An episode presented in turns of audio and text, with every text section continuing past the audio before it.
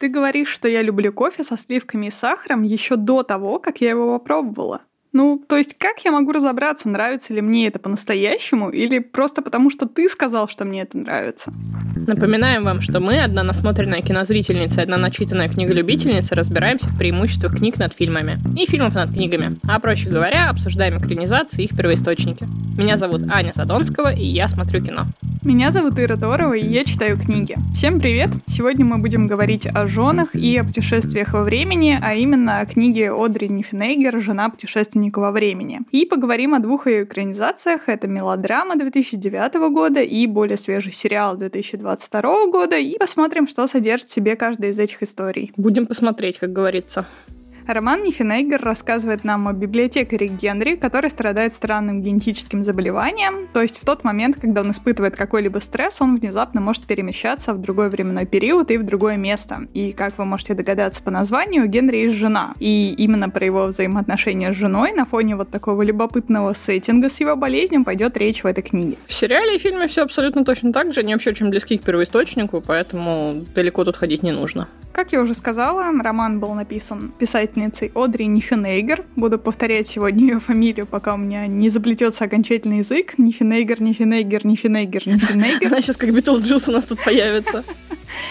На самом деле Одри начала свою карьеру с графических романов, в которых тоже преуспела, и до своего бестселлера «Жена путешественника во времени» она успела выпустить целых четыре графических работы. А после него, правда, успела написать пока что только один роман, который называется «Соразмерный образ мой». И он уже был принят критиками чуть более тепло, чем «Жена путешественника во времени», но зато обычной публике не очень понравился. Многое из того, чем писательница занимается сама в жизни, это искусство, преподавание, любовь к панк-року и жизнь в Чикаго, Чикаго, просочилась ее работой, и, собственно, на персонажа, нашу жену путешественника во времени, тоже сильно повлияла. Писательница черпает напрямую из личного опыта идей для своих книжек. И при этом сами экранизации она не одобряет. То есть она считает, что нельзя все-таки передать на экране героев такими, как она задумала, я думаю, что, возможно, в этом она не ошиблась. И сейчас она, кстати, пишет прямое продолжение истории про Генри и Клэр, но я не буду здесь рассказывать, о чем это продолжение, чтобы вам не заспойлерить сюжет.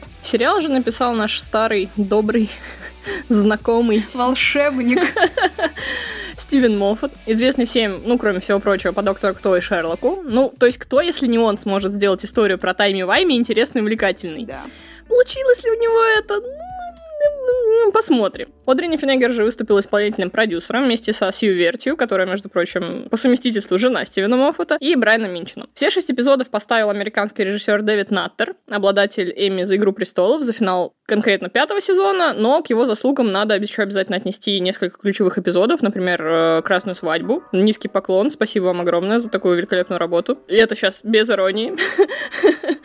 Опыт работы на телевидении у него, конечно, просто вообще огромный, впечатляющий. Он начинал еще в 90-х секретных материалов, потом были «Тайны Смолвиля», «Сверхъестественное», «Менталист». И то есть в тот момент, когда вы подумали, что это исключительно сериалы для РЕН-ТВ, а, добавляются еще «Бесстыжий» клан Сопрано. Но из последнего он приложил руку еще к «Стреле», «Флэшу» и вот теперь еще и к «Жене путешественника во времени», кто к ней только руку не приложил, которую из огромной критики отменили после первого сезона. Не могу сказать, что она прям вот так плоха, и мне было бы на самом деле интересно увидеть второй сезон, но будто у Наттера какой-то неудачный период. Памятуя о его предыдущих заслугах, надеюсь, что он у него пройдет как можно скорее. Перед тем, как мы перейдем к спойлер-зоне, все-таки хочется рассказать тем, кто еще не читал не смотрел, какие-то краткие впечатления, чтобы вы сложили свое мнение. Я скажу, что при прочтении меня очень резко бросало в разные эмоции. То есть сначала сюжет без сомнения интригует, очень забавляет. Сама концепция перемещения во времени, которую придумала Нифенегер, очень крутая. Потом ты начинаешь немножко кринжевать от взаимоотношений героев. Под конец, да, ты можешь всплакнуть немного. Я, ну, признаюсь, да, расчувствовалась немножко под конец. Но в итоге толком я не смогла разобраться, что в итоге писательница хотела нам сказать. То есть она сама романтизирует все-таки отношения Генри и Клэр, как это нам показали успешно в экранизации 2009 года, или все-таки она осуждает их, к чему немножко ближе сериал 2022 года. Я в итоге пришла к выводу, что и то, и другое, и получается, что это достаточно прикольная фишка книги, даже при том, что базово мне книга не очень понравилась, и я уже в спойлер-зоне поподробнее расскажу, почему. Получается, что вы однозначно, естественно, можете рассматривать эту историю как историю о вечной любви и не забыть посмотреть фильм при этом, но при этом вы можете посмотреть на историю как на энциклопедию целую больных, сомнительных и нездоровых моментов жизни героев и что-то для себя уяснить. Сама Нейфнегер говорит, что она писала роман под впечатлением от своих ужасно не сложившихся отношений с партнером, и мы зарубим себе это на носу перед обсуждением, потому что это очень важно. Сериал тоже получился крайне неоднозначным. В нем есть и классные моменты, и моменты, которые у меня вызвали, ну, честно, недоумение. Железобетонно рекомендовать я его точно не могу, но если вдруг вам совсем, может быть, нечего смотреть, и вы случайно набредете на него, то попробовать можно. А надо ли смотреть его фанатам Стивена Моффа? Ну, не лучше из его работ, лучше доктора пересмотреть, честное слово. Все-таки я его за доктора больше всего люблю. Здесь мы ненадолго прервем наше повествование. Напомним вам, как всегда, что наш подкаст вы можете найти на всех доступных площадках. Это Яндекс Музыка, ВКонтакте, Кастбокс, Apple Podcasts. Пожалуйста, подписывайтесь везде, ставьте нам везде лайки, звездочки, оставляйте обязательно свои отзывы. Это правда помогает нашему подкасту развиваться. Также, пожалуйста, не забывайте подписаться на наш телеграм-канал, который тоже называется «По мотивам». У нас, кстати, спрашивали уже несколько раз, как же найти ваш телеграм-канал. Простите, мы, наверное, везде, где только можем, будем постить ссылочки на него. Но мы уже почти везде, где можем, постим ссылочки. Но вы можете найти его по названию. Оно такое же, как у подкаста. Там мы постим анонсы выпусков, иногда тематические новости, рецензии, мемы и так далее. Пожалуйста, не забывайте также про наш Бусти. Вы там можете нас материально поддержать. Начиная с этого сезона, там мы будем выкладывать уникальные выпуски с обсуждением фильмов, книг, всего, что нам интересно и всего, что связано с самим феноменом экранизации и адаптации. Ну а теперь спойлеры по жене. По, по жене. Как-то по-французски немножко звучит. Ну что, по жене? По жене. Окей, сразу перед тем, как мы начнем обсуждать, Давай с тобой определимся, мы будем обсуждать эту историю за то, что в ней упоминается груминг и грязные мысли Генри о своей несовершеннолетней жене. Мне бы, честно скажу, не хотелось, потому что это, мне кажется, уже все обсосали. Ну, давай все-таки оставим это профессионалам, то есть Набокову и Насте Красильниковой с ее подкастом ученицы, которые, ну, явно лучше об этом нам всем расскажут, чем мы с тобой. Кстати, подкаст рекомендую действительно чистое сердце. Мне кажется, он зайдет любителям True Crime, поэтому рекомендую. Ну, а мы давай с тобой начнем с истории про во времени, в принципе. Что mm-hmm. это вообще, конечно, такой интересный, забавный феномен, потому что, ну, очень заманчиво, конечно, звучит, что ты можешь попробовать исправить ошибку прошлого, прожить приятные моменты еще раз или просто подглядеть как-то будущее. Но в сериале «Путешествие во времени» — это травма, которая преследует Генри, и то, как он себя пилит за ошибки прошлого. Ну, и он просто путешествует таким страницам памяти. В общем, это все какое-то такое абстрактное. У тебя даже здесь во фразах немножко дневник памяти как будто просачивается. Как Память о дневнике памяти вечно. Да, это, знаешь, для меня была некоторая метафора, что ли, психотерапии, наверное, даже в большей части гештальт-терапии, потому что действительно было очень важно, что корневое воспоминание действительно очень травмирующее, держит человека в прошлом на протяжении всей жизни. Ну, то есть это метафора терапии, которая не работает, ты хотела сказать. Да, для Генри это смерть мамы, и, в принципе, есть несколько там корневых точек таких, которые его держат и к которым он будет возвращаться постоянно. И причем в том же «Докторе Кто» мы сегодня, конечно, с тобой явно очень много будем это обсуждать. В сезоне с девятым, если ты помнишь, есть такая серия про Розу, которая хотела изменить конкретный эпизод своего прошлого, спасти своего отца, что у нее в итоге не получилось. Но она на этом умудрилась настолько зациклиться и так стараться, что она буквально ткань мироздания порвала в той серии серии. Так вот нас всех, наверное, драматично держит клещами наше же прошлое. На фильме, как я понимаю, сквозь настолько темную призму это все-таки не подается. Ну, фильм вообще, честно говоря, совсем не мое. Вы можете просто переслушать наш выпуск по дневнику памяти, чтобы понять, почему он мне не понравился. Потому что, ну, для меня это приторная, скучная мелодрама. Ну, 2009 год, Рэйчел МакАдамс, сами все понимаете, в принципе. Да, мы получали отзывы о нашей предвзятости по выпуску о дневнике памяти. Один прям вот буквально недавно был на днях, и по этому выпуску мы, может быть, тоже огребем немножко, но давайте с вами договоримся все-таки. Мы не можем быть совершенно непредвзятыми, мы тоже люди. Ну, можем мы не любить драматические мелодрамы с Рэйчел МакАдамс. Пожалуйста, простите нас за это. Но за отзыв в любом случае спасибо. Правда, всегда интересно подумать об этом с другой стороны. Пожалуйста, пишите нам еще отзывы. Мы их очень-очень любим. Но, кстати, конечно, очень забавно, что в 2013 году вышел фильм с той же МакАдамс и тоже о путешествиях во времени, но, на мой вкус, гораздо приятнее. Он называется About Time но, конечно, стараниями наших локализаторов вам захочется его точно обойти стороной, потому что он превратился в кринжовое бойфренда с будущего. Но под настроение, мне кажется, он заходит очень хорошо. Да, вот эти вот все истории мой парень псих, бойфренд из будущего и все другие хорошие фильмы, и же с ними, да. которые вы не хотите смотреть, когда увидите их Никогда. постер. Ну, да, вот в таком-то мире мы живем, да все еще не могу отделаться от мыслей о докторе Кто и о сравнениях этих проектов, потому что, ну, действительно, история жены путешественника во времени, естественно, в основном про фиксацию на прошлом, в отличие от истории доктора Кто, которая тоже, конечно, трагическая, но она все-таки по большей части приключенческая. И вот по сравнению с ней Генри, конечно, на шаг позади всегда идет и слишком зациклен.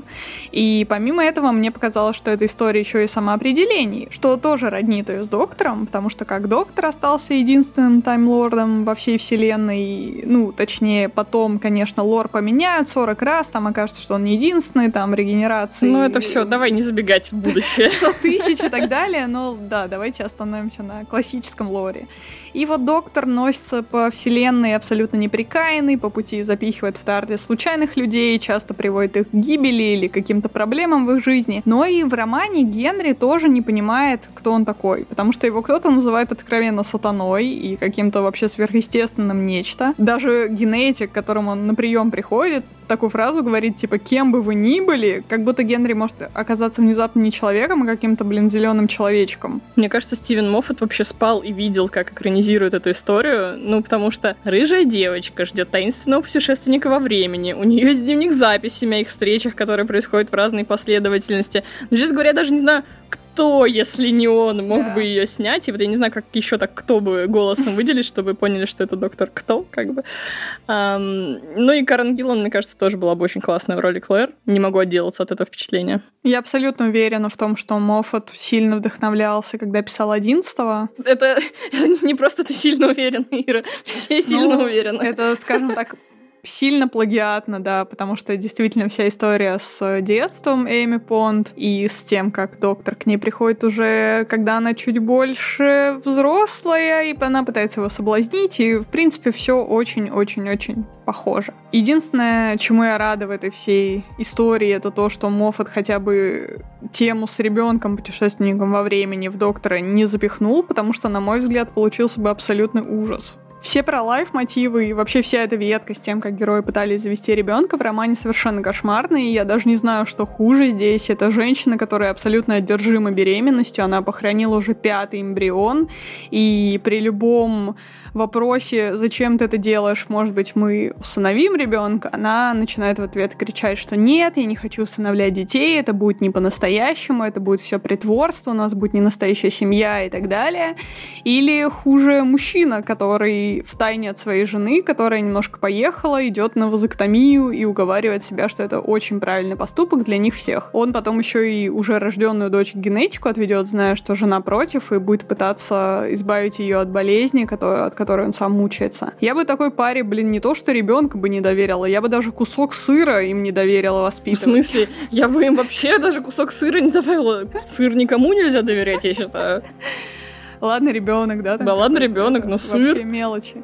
Ну, то есть они даже, блин, друг с другом не могут нормально разобраться, а тут еще и ребенок все усугубляет, как будто. Ну, про ребенка Моффат просто не успел. Нам успевают сказать про выкидыши Клэр, и это, на самом деле, достаточно жуткая была часть истории, то есть мне прям вот это как раз момент, который мне понравился. Это тот момент, когда тебе это рассказывают, и на словах это работает сильнее, чем если бы тебе это показали. Хм. Такой вот парадокс, когда я обычно, наоборот, ругаю за то, что говорят, а не показывают, а здесь вот это, наоборот, сработало.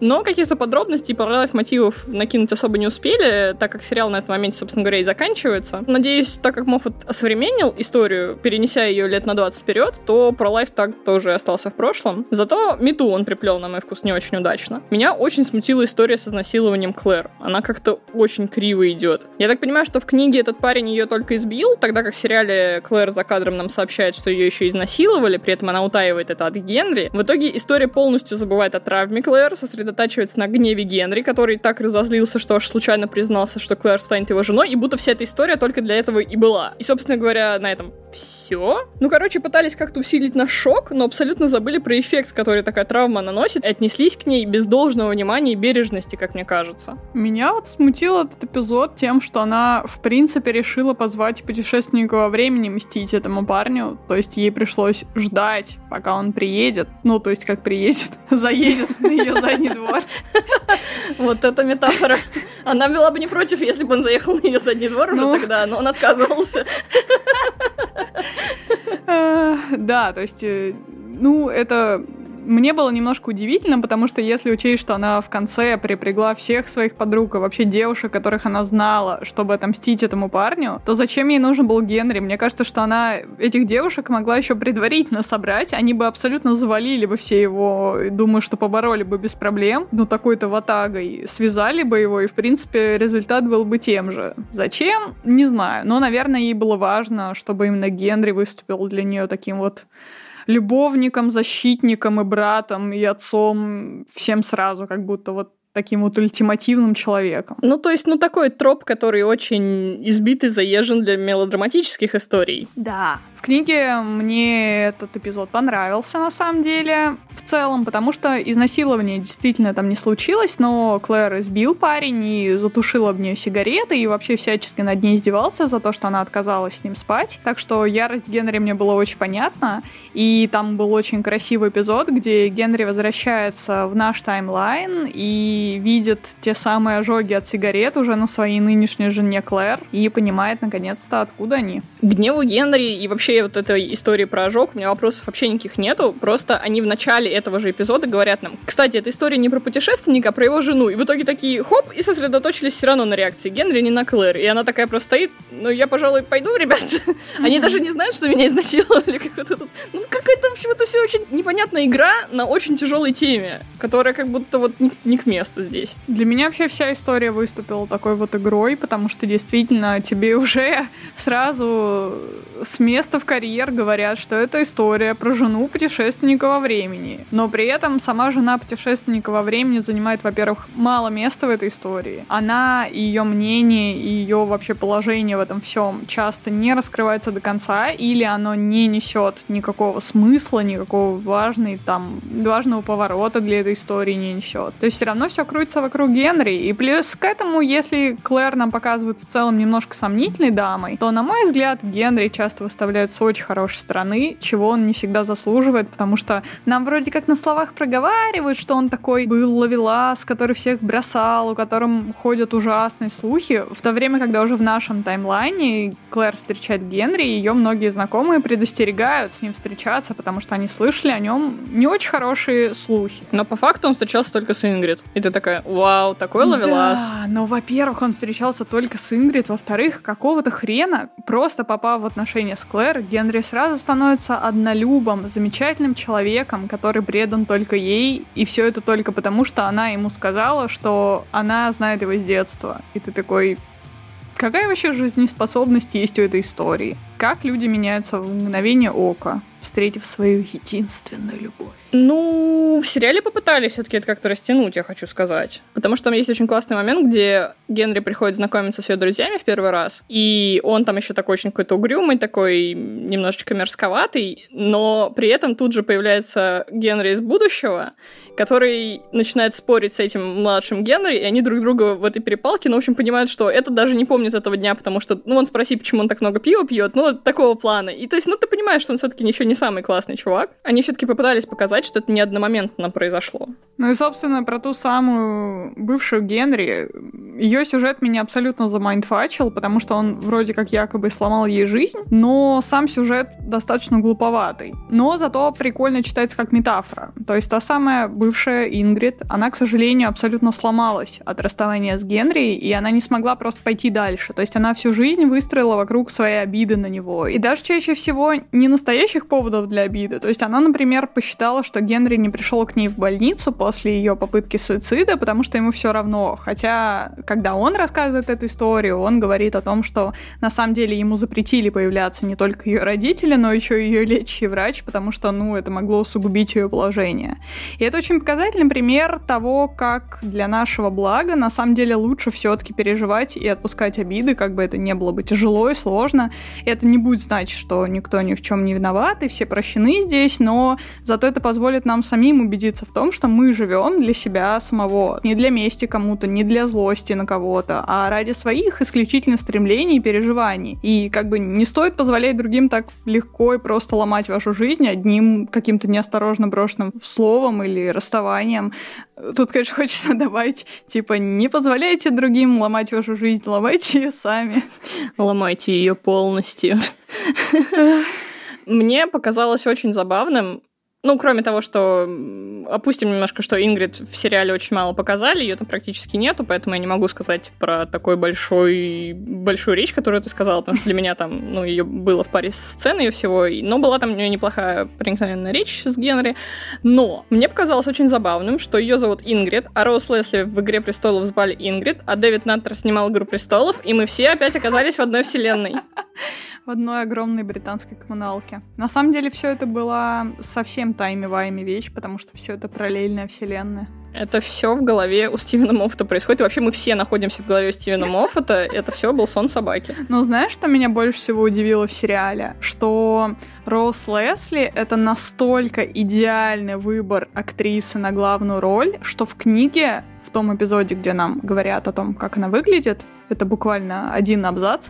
И, и они что, описывают... Кстати, она выглядит как рыжая из одичала из «Игры престолов». Да, то есть они описывают реально ее. Я когда читала, я не могла поверить. Ну, то есть потому что у Роуз Лесли достаточно нетипичная внешность. Угу. И при этом они описали ее, какая там вообще МакАдамс, она там даже близко не стоит. При том, что она еще не натурально рыжая. И им пришлось ее перекрасить. Ну, там, по-моему, ее даже не сильно красили, честно говоря. Я не помню. Вот у меня настолько уже фильм стерся из головы, что я даже не помню, какой там цвет волос у нее. Я помню Эрика Бану, но МакАдамс уже не помню. Ой, господи, боже мой, бедная МакАдамс. Я не понимаю, как во мне уживаются эти чувства к ней, потому что я не понимаю, как можно так ее любить за настоящего детектива, и вообще как-то сейчас ее образ мне гораздо больше нравится в принципе, и так не любить все ее предыдущие работы. Я не понимаю. При этом мне кажется, что у нее на самом деле очень большой диапазон, просто мы его не видим. Ну просто ей не дают его. Не, ну поиграть. почему? Она вроде как там и гнев часто играет, и еще что-то. То есть, ну, у нее какие-то вот эти вот порывы-то есть, но это как-то все не в то русло идет, на мой взгляд. В общем, грущу я, короче, по этому поводу. Сериал также исследует то, как в отношениях мы влияем друг на друга. Местами главные герои очень токсичные, но эмоцию они передают интересно. Иногда они просто набрасывают зрителю какую-то мысль, позволяя окрашивать события, которые происходят, своей эмоцией. И на экране, после того, как они на тебя это набросили, уже ничего может даже не происходить. Ты просто будешь находиться в в своей голове и думать, как ты к этому относишься, и как бы тебе можно было бы наложить это на свою жизнь. И мне кажется, это интересным. Uh-huh. Это, в принципе, необычный, мне кажется, эффект, честно Это говоря. Похожий эффект на тот, когда ты читаешь книгу. Да, у тебя есть момент остановиться ненадолго и подумать, а здесь просто они позволяют тебе тем, что они никакого наполнения больше не придумали, они дают тебе это пространство. Интересно. То есть мы не будем писать здесь и снимать, мы позволим вам самим додумать. Но оно сработало. Оно местами работает, и это как бы заслуживает похвалы, я считаю. Мне очень, например, понравилась мысль, что Клэр почти всегда недовольна текущей версией Генри и влюблена в свое представление о нем, которое получила в детстве. И ее разочарование в Генри и беспомощность очень яркие, особенно как раз в той сцене, когда она узнает про Ингрид, она там прям вообще ему скандал устраивает и выбегает из э, квартиры, ее в итоге успокаивает более взрослый Генри, который появился. Угу. И это прикольно. А потом она будто бы недовольна уже, когда его и вазоктомии, и вообще, в принципе, он тоже какой-то непостоянный становится, и она вернется к более молодой его версии. Ну, то есть найти к чему прикопаться оставаться у нее будет всегда. И вот тут у меня вот вопрос. Мораль, она в том, чтобы мы отстали друг от друга и принимали нас такими, какие мы есть? Или это просто история о том, что Клэр и Генри вечно будут друг друга тиранить и никогда не будут счастливы? Это та тема, которая меня мучила все время, пока я читала этот роман. И это, правда, очень хорошая тема для исследования, как раз к тому, о чем я говорила, что когда ты читаешь, да, несмотря на то, что книга тебе может ну, далеко не везде понравится, но там есть интересные тейки, о которых просто интересно подумать и как-то прикинуть это действительно на свою жизнь, как ты говорила по поводу сериала. Мне кажется, что книга очень круто закругляет эту тему про принятие. Ближе к финалу уже сцены, в которой Клэр уже на фоне того, что Генри в депрессии, у него уже ампутировали ноги, и он ни с кем не разговаривает, не общается ни с женой, ни с дочерью, и она решает вернуться к работе и делает статую ангела. То есть это очень красивое такое созвучие с тем, что в детстве она своего мужа считала добрым ангелом, который к ней приходит. Меня а в теперь... голове заиграл беспечный ангел, простите, ну, пожалуйста. Ну, да, представлять себе это пока я говорю. А сейчас уже она и ее представления о муже изменились достаточно сильно. То есть из ангела он превратился для Клэр скорее в такое красное, безногое чудище с крыльями. Но при этом не в плохом смысле чудище, а скорее в таком диснеевском чудовищном смысле. В плане такой силы, эссенции какой-то его свободности. Свободности. Ну да. То, чего нам всем не хватает свободы, своей нравности, то есть она его видит как что-то такое дикое, неприручаемое, и в этом всем она как бы делает статую его и показывает ему. То есть я бы сказала, что через свою работу она как будто бы посмотрела наконец-то все-таки на него самого и на то, как он изменился, и, возможно, даже приняла все эти изменения и его черты, которые, ну, не ценила, скажем так, и не очень любила в нем, пока они жили вместе. Очень жаль, конечно, что она поздно это сделала, потому что Генри от депрессии в тот момент уже ничего не могло бы спасти, скорее всего. Ну, такой поздний период жизни Генри сериал, конечно же, не затрагивает, потому что отменен. Но мне вот немного натянутый в сериале показалась его обида на мир. То есть он периодически будто вот как в детстве уперся рогом во что-то и до сих пор сохраняет ту же уверенность в каком-то факте но нам все это как-то больше словами описывают. Вот опять-таки, то, что я до этого хвалила, здесь вот не работает. На словах звучит очень логично и жизненно, что он из-за всех этих проблем остался заперт в этой детской уверенности, что никто его никогда не послушает, винит себя, чувствует безысходность. Но вот ну, не поверила вот я в этот момент. Для меня вся эта тема интересна не только вот этой метафорой на травму, которая так изменила Генри, но еще и тем, что герой воспринимает свою болезнь генетическую как абсолютное мучение и наказание.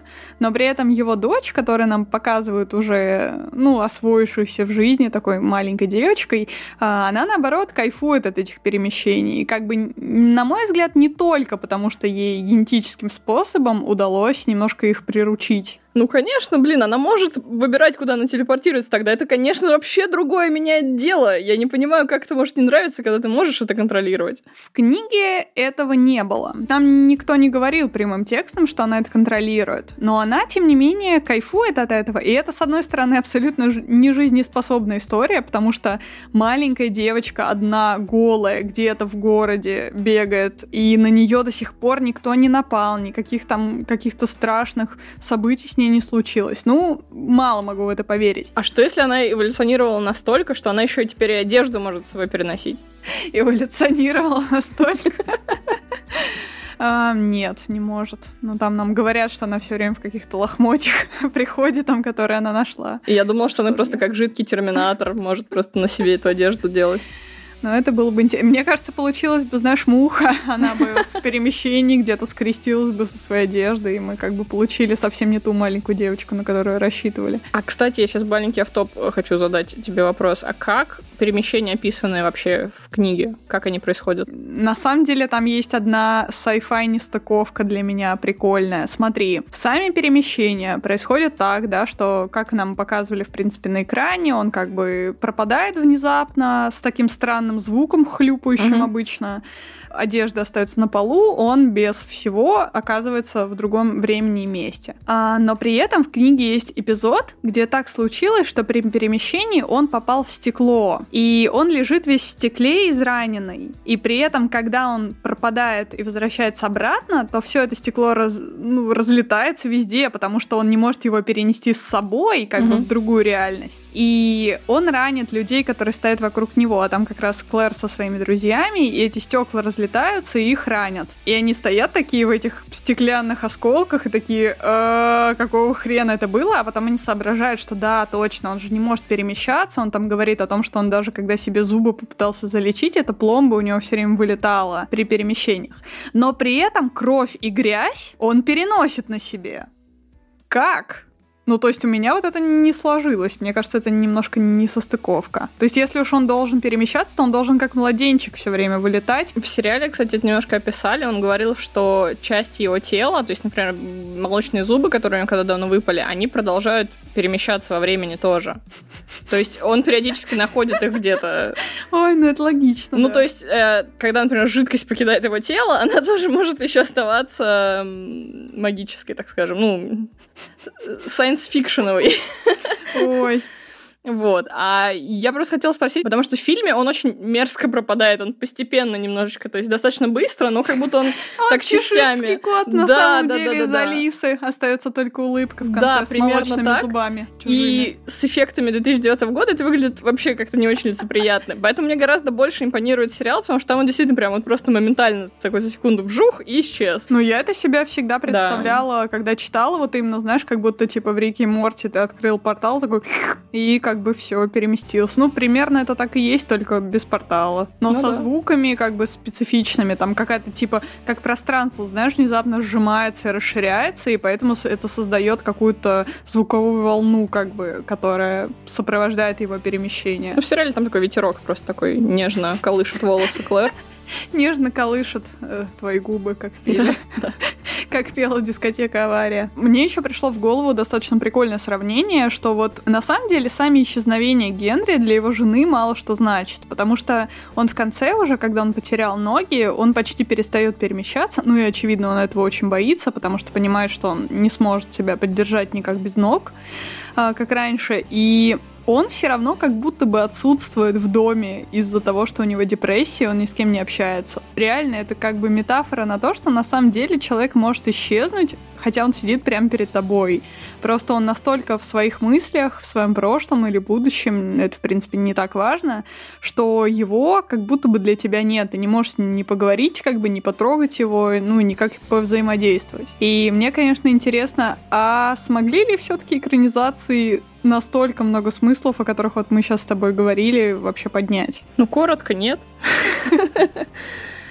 Вот про отсутствие, на самом деле, интересная тема, потому что, ну, обе экранизации немножко это затрагивают, но фильм это вообще в такой более какой-то комедийной манере подал, потому что там есть такой момент, где... Помнишь такой мем с собакой, которая такая очень заигрывающая смотрит и такая «Оу, oh, ю!»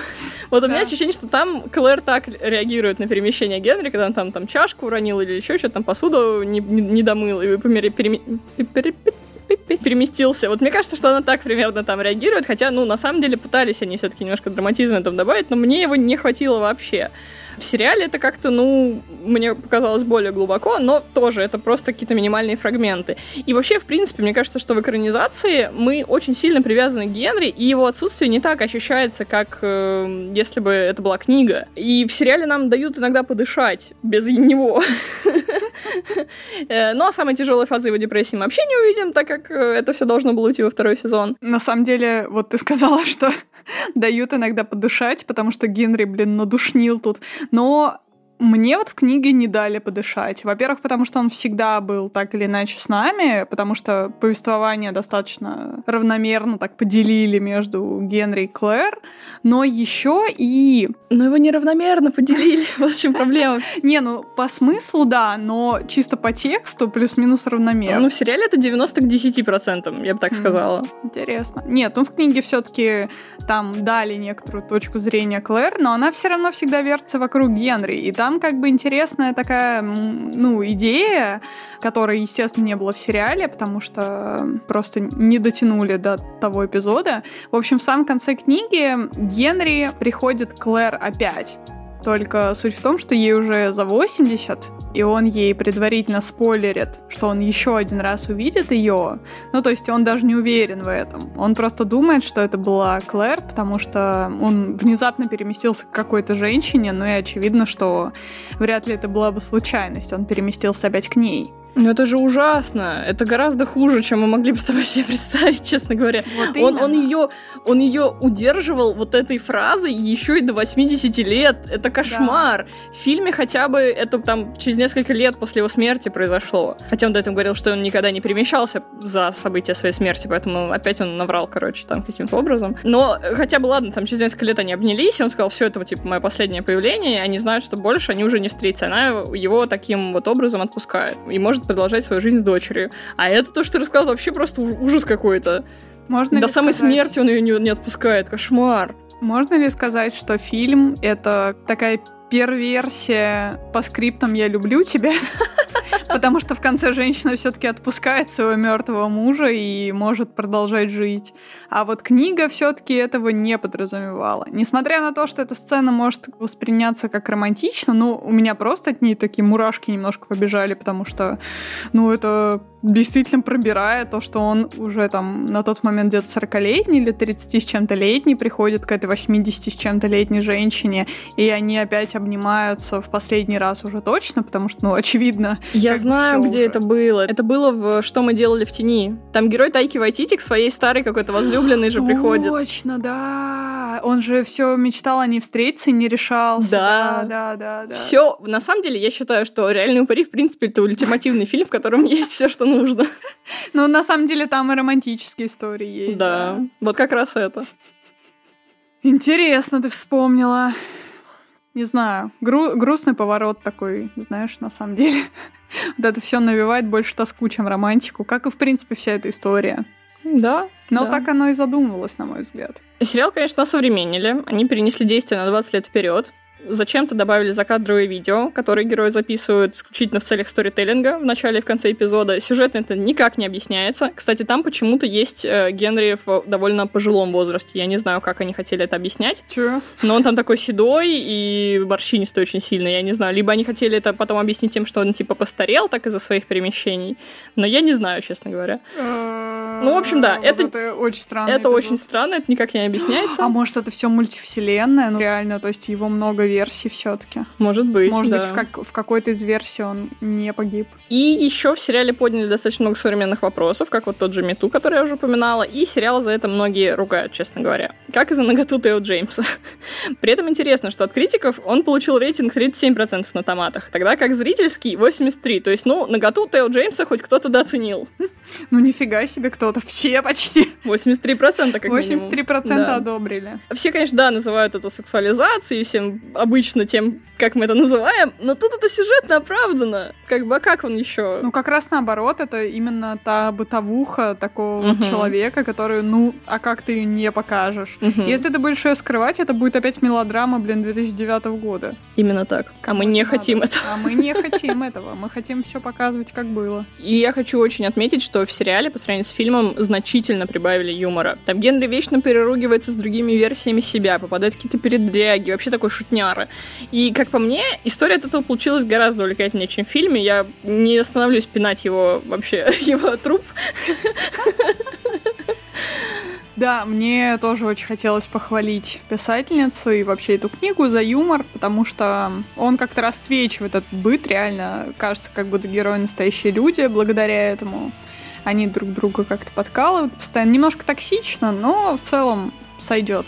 Хотя бы можно в это поверить. Но при этом была, конечно, пара моментов, которые меня очень расстроили в этой книге. Во-первых, отвратительный русский перевод. Даже не стилистический, а просто огромное количество супер глупых переводческих ошибок. Элементарно, когда просто слова переводят не так как нужно, и много несоответствий с оригиналом из-за этого. Это очень мощно портит впечатление в целом, когда ты читаешь предложение и прикидываешь, как оно звучит на английском, чтобы понять, в чем конкретно тут ошибка, потому что звучит просто как-то коряво. И, наверное, второй момент это то, что ну, как я говорила, книга повествования ведет то от лица Генри, то от лица Клэр. И они, блин, одинаковые. Ты даже в оригинале, кстати, ты не заметишь разницы между этими двумя героями. И если это глава, где все начинается и заканчивается диалогом, а таких глав там достаточно, где просто идет постоянно прямая речь, то тебе постоянно нужно возвращаться к началу главы и перепроверять, кто сейчас это сказал. Поэтому эстетам я не рекомендую это читать. Ну, я, конечно, тот еще эстет, но я, в принципе, думала, что такой жанр подразумевает, что эстетствовать тут вообще негде. А, ну, про фильм я опять-таки вообще молчу, э, строго на любителя поностальгировать по старым мелодрамам. А сериал, ну, просто такой чистенький, с простой ТВ-картинкой, но без каких-либо изобретений. За ними точно не сюда нужно идти любителям кинематографа. Мне кажется, я точно как будто специально стараюсь заработать на повторный отзыв от вот той же, той же комментаторки, которая нам оставил предыдущий. Ну, что поделать. Мы уже сделали дисклеймер. Ну, простите. Я даже, блин, дрянных девчонок не люблю. О чем вы вообще говорите? Какая еще Рэйчел МакАдамс? Ну, кстати, в дрянных девчонках она хотя бы прикольная. А вспомни сериал, фу, сериал, э, фильм «Цыпочка» с ней же. Да. Ну, я помню, в подростковом возрасте я любила этот фильм. Так же, как и фильм «Она мужчина». Вот эти вот все фильмы, которые затрагивают эту тему, они почему-то прям были каким-то ноу-хау нулевых. Ну, потому что это был в какой-то веке не просто какой-то мелодраматический бред, а это было именно ромком. То есть вот этот юмор и какой-то подростковый драйв, он был в тему тогда. Я бы не стала бы сильно придираться к жанру, потому что жанр книги, он такой достаточно размытый. Здесь действительно есть все-таки sci-fi элемент, и сам сеттинг такой достаточно прикольный. Но, да, действительно, это и мелодрама. Я ждала многого от такого вот сочетания интересного. Но при этом я получила не совсем то, что я ждала, к сожалению. Можно было бы сказать, что мои ожидания — это мои проблемы, конечно, но минусов много. Несмотря даже на то, что меня в целом расстроил вайб по поводу того, что, например, Ингрид все скорбит о своем прошлом, Генри скорбит о своем прошлом, отец его скорбит о своем прошлом. Все они абсолютно выстроили свои жизни вокруг скорби по каким-то эпизодам или вот по умершей там, жене, по умершей матери. Меня расстраивает, что нам показывают, что эта скорбь им вообще ничего, кроме печали, не принесла. То есть у них почти нет каких-то светлых воспоминаний а если есть, то они их очень жестко держат в прошлом. И эти воспоминания их не вдохновляют жить дальше и как-то развиваться там и так далее. У них остается только грусть и желание оказаться на месте матери, и как бы вся жизнь как будто вот осталась там 30 лет назад, на месте этой аварии. И я, блин, не могу перестать думать об этой истории как о предостережении, что ли, для нас, для всех, что по возможности стоит идти только вперед, что не стоит быть путешественником во времени, но при этом, если ты таймлорд, то позвони мне.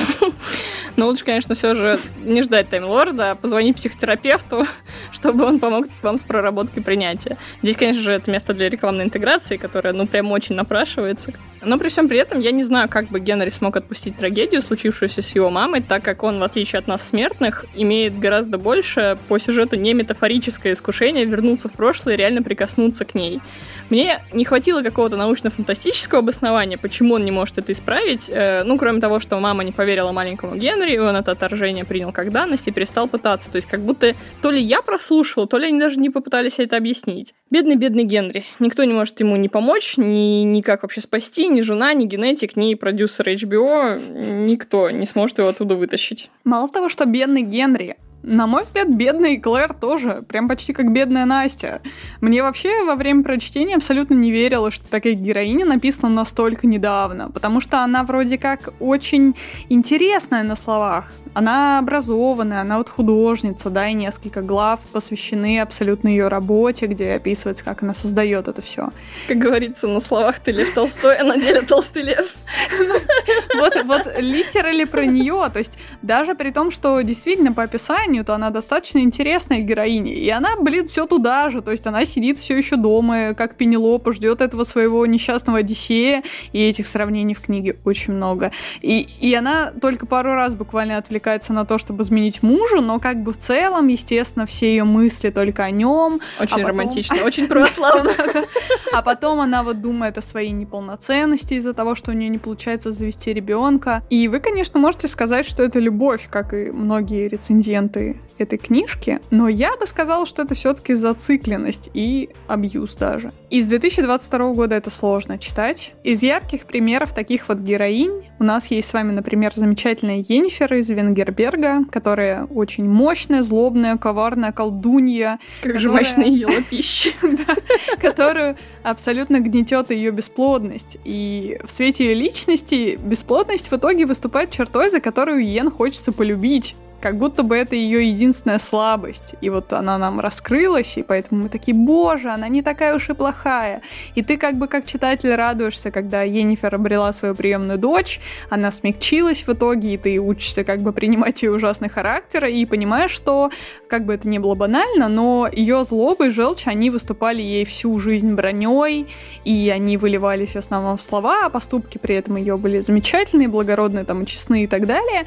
И это абсолютно невыносимая героиня, казалось бы, но при этом такая небольшая черта, как и бесплодность, делает ее абсолютно живой. А вот с Клэр наоборот все. То есть ты, ты воспринимаешь ее нужду в ребенке очень несерьезно, когда читаешь, потому что она воспринимается не иначе, как богатая белая девочка, которая привыкла получать все, что она хочет, и она не может завести своего ребенка, приемного она заводить не хочет, потому что, как она считает, это будет не по-настоящему, это будет не настоящая семья. И что, блин, хотела нам сказать писательница этим? Что вот богатые тоже плачут или что у них есть проблемы, или что такие женщины в реальности бывают. То есть я не знаю, что она хотела сказать, но она, блин, меня взбесила. Если вот это было ее целью, то она ее добилась. Кто куда, конечно. Ира, как всегда, приплетает Ведьмака. Но соглашусь, конечно, практически по всем пунктам. Все положительные качества Клэр это какая-то вообще описательная мишура, потому что на нее весь вот этот вот бэкграунд никак не влияет. На нее влияет только существование Генри. И сериал я поняла, что она очень вспыльчивая, капризная, остроумная, но вечно при этом всем недовольна, особенно поведением Генри.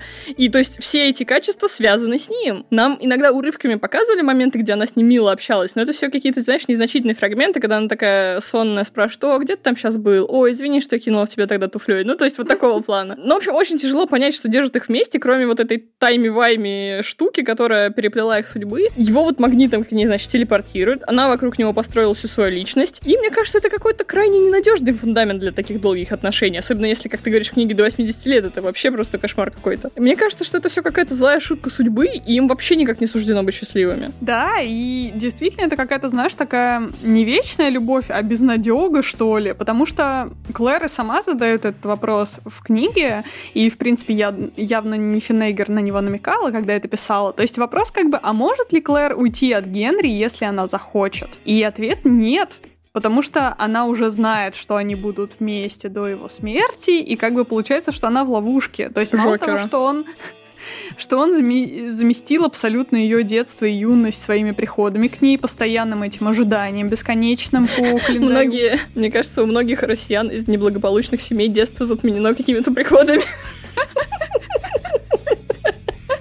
Ну, не только у россиян. И мало того, что он заместил как бы образ любого мужчины, которого она могла бы встретить собой, причем не просто, блин, собой, это вообще читерство. Не только собой, но еще и взрослым, умным, таким вот остепенившимся собой. И эта тема достаточно неплохо обыгрывается тем, что действительно Клэр поначалу не может полюбить молодого Генри, потому что он не тот, кого она на самом деле полюбила в детстве. Но я вообще не могу не находить эту, саму эту идею несколько такой извращенной и даже сексистской, потому что вот, блин, люди культуры смеются над шоу типа «Жду Ждули, но жена-путешественник во времени это литерали своего рода шоу Ждули. Это ультимативная Ждуля босс. У нее отобрали всю свободу выбора, и нам остается только грустить по этому поводу. Ужас. Да, это ужасно, потому что эта пара и вообще эта история, она даже не может быть предназначена для какого-то образца, типа как надо, или для того, чтобы создать романтическое настроение. То есть это действительно задумывалось и писалось как очень жестокий, очень циничный сюжет о том, как два совершенно неидеальных человека с кучей своих каких-то проблем, все равно стараются притереться к друг другу, но не по какой-то значительной причине, а только потому, что реально такова как бы их судьба, и они ничего не могут поменять. Сложно вообще с мелодрамами. Не знаю почему. При этом я точно знаю, что некоторые мне заходят. Я могу им какую-то скидку дать, не прикапываться к ним. Например, мне очень приятен About Time, про который я вот упоминала в начале. Или мне внезапно понравился фильм Me Before You с Эмилией Кларк и Сэмом Клафлином, где он играет инвалида, она за ним ухаживает. А про мой Guilty Pleasure фильм «Один день» я вообще молчу. Это как бы вне каких-то вообще категорий обсуждения, я считаю. И вот вроде бы те же сопли, только в профиль, но на них мне как-то легче дышится и не хочется занудствовать. Мне кажется, что нам надо с тобой сделать какой-то спешл про мелодраматические истории, чтобы покопаться в этом феномене, и чтобы мы с тобой определили, где проходит вот эта грань, как отличить хорошую мелодраму от плохой. Поэтому, дорогие слушатели, если вам этого хочется, пожалуйста, пишите нам комментарии. Не забывайте, пожалуйста, ставить нам оценки, слушать нас на Яндекс Музыке, Apple Podcast, ВКонтакте, Казбоксе, где вам угодно. Мы есть практически везде. Подписывайтесь, ставьте лайки и звездочки. Мы постараемся везде оставить ссылку на наш телеграм-канал. Пожалуйста, приходите, мы вас очень-очень ждем. Ну а на сегодня мы будем прощаться. Что будем в следующий раз обсуждать? В следующий раз мы обсудим абсолютно слезовыжимательный роман, который называется «Книжный вор», и фильм одноименный 2013 года. Ух, готовим слезы. Я сейчас в слезах. На сегодня мы с вами прощаемся. Спасибо вам огромное за то, что вытерпели нашу душнило по поводу мелодрам. Опять, не в последний раз, крепитесь. Раз в сезон можно. Всем пока. Пока.